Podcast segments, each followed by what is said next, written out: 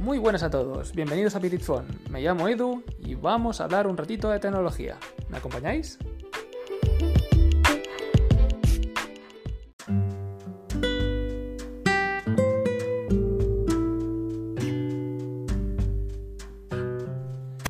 Muy buenas, llegamos al tema de la semana y me complace anunciaros que os hablaré del iPhone 12 Oh, qué novedad. No he visto el título del podcast. Bien, lo que no sabréis, lo más probable, es que no solo hablaremos de un solo modelo de iPhone. Como ya habréis visto en los últimos años, Apple le ha cogido el gusto a esto de dividir su gama en dos o tres modelos, como en el caso de los iPhone 11, donde encontramos que el iPhone se divide en tres sabores o tres categorías distintas. Bien, en este caso hablamos que el iPhone 12 le va a añadir un nuevo retoño a su gama. En este caso hablaremos de cuatro modelos de iPhone.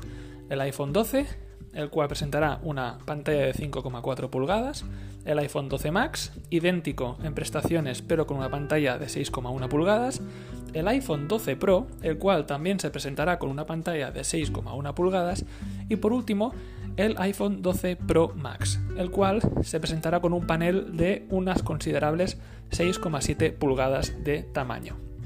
Como podemos ver, la edición de la versión básica es la que quizá para mí resulta más interesante, debido a que conseguiremos, gracias al diseño que todos bien conocemos de los iPhone, pues un tamaño de pantalla comedido, teniendo en cuenta las diagonales que últimamente se llevan en la telefonía móvil, pero en un diseño evidentemente muy actual y muy bien aprovechado. Creo probablemente que se trate del teléfono que tenga mayor éxito del mercado hablando evidentemente de la gama iPhone como tal. ¿eh? No hablo de Android ni de otros modelos de, otras compañías, sino centrándome en la nueva gama de iPhone 12, yo creo que el que lo va a petar bastante va a ser este iPhone 12 básico. Pero bueno, ya hablaremos de ello o ya profundizaremos un poquito cuando realmente sean presentados y ya concretaremos características y propiedades eh, propias de cada, de cada modelo. Hablando de estos cuatro iPhones, si algo van a compartir los cuatro, es un diseño renovado.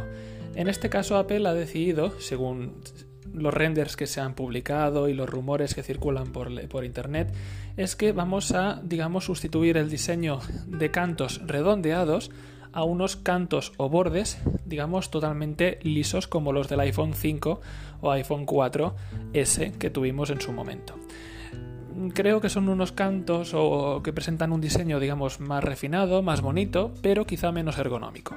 Sin embargo, creo que es algo que se tendrá que comprobar una vez tengamos esos modelos en la mano y a partir de ahí podremos sacar unas conclusiones algo más claras sobre si ha sido pues acertado o no el cambio en este caso de diseño, sobre todo si hablamos de la ergonomía en mano del teléfono propiamente.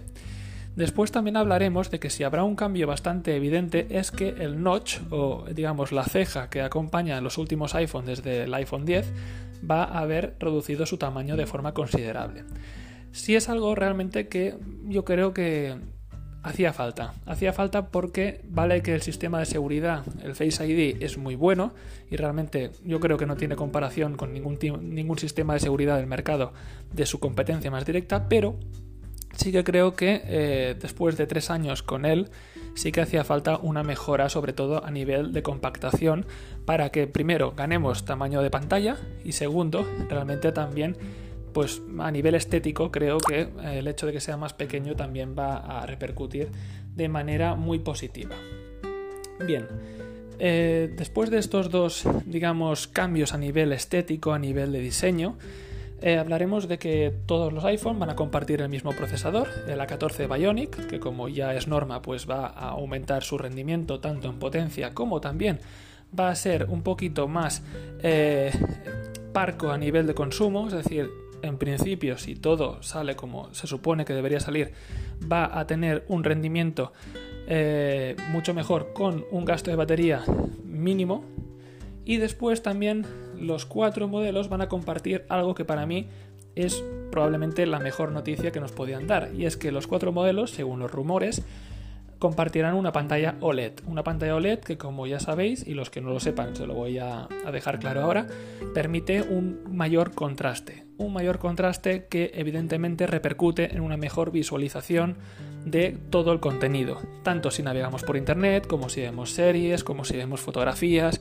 Realmente permitirá que el contraste sea muchísimo mayor que las pantallas IPS que tenían, por ejemplo, los iPhone 11 básicos y por lo tanto creo que es una adición muy importante y que el hecho de que esté o se encuentre presente en los cuatro modelos es probablemente una de las mejores noticias que podían darnos a nivel de, eh, digamos, mejora respecto a su anterior versión.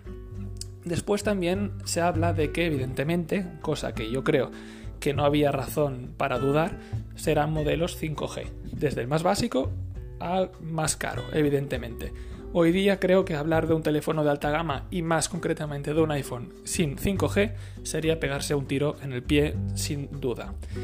Después hablamos también de que seguramente en los iPhone 12 Pro y Pro Max se añada un sensor LIDAR en la parte trasera junto con las cámaras de fotos que permitirá sobre todo pues un uso muchísimo muchísimo mejor a nivel de profundidad sobre todo para pues realidad virtual trabajos de arquitectura y de diseño el cual pues permitirá que a nivel profesional se aproveche muchísimo mejor todo lo que repercute en un sensor LIDAR.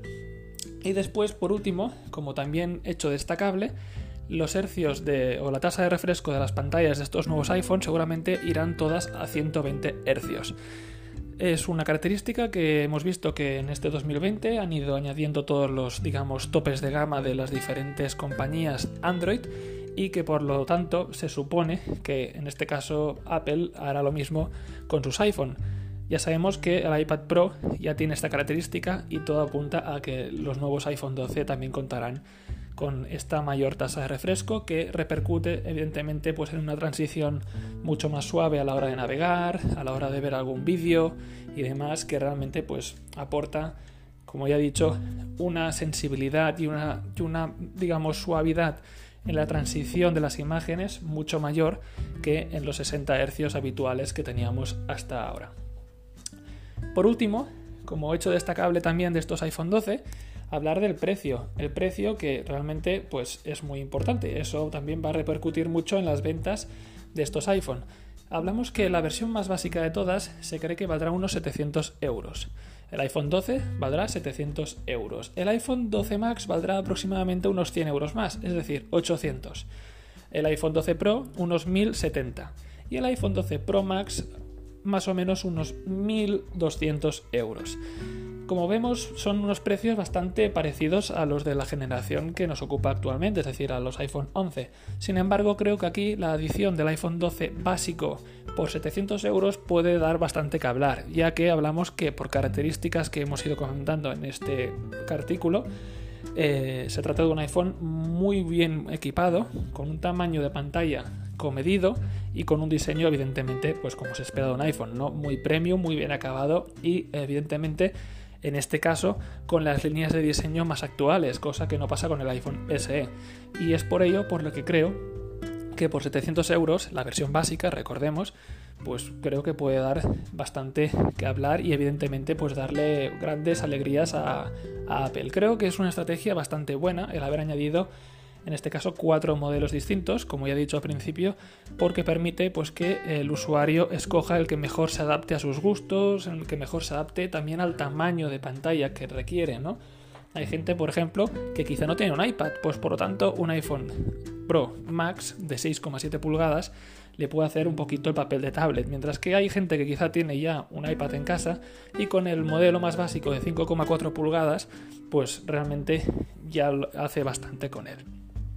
Bien, el resto de, apartados evidentemente aún están por confirmarse, se tiene que realizar la keynote de Apple donde pues se van a confirmar todos estos datos que hemos comentado.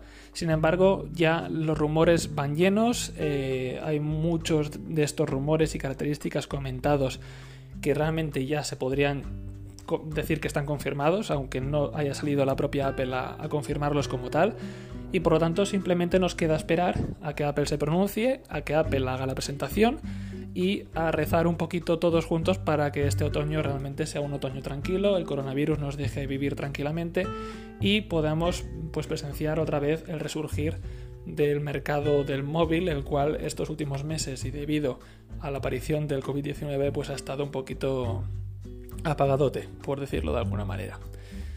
Pues bien, con esto dejamos el tema de la semana. Como habéis visto ha sido un poquito cortito, realmente tampoco hay mucho más que hablar. Ya os digo, falta aún pues que muchos rumores se confirmen y que la propia Apple decida hacer el resto. Y cuando eso sea así, pues entraremos en materia para hablaros más concienzudamente de cada modelo del iPhone 12. Sin más, os dejo un abrazo muy grande y nos vemos dentro de una semanita. A cuidarse todos.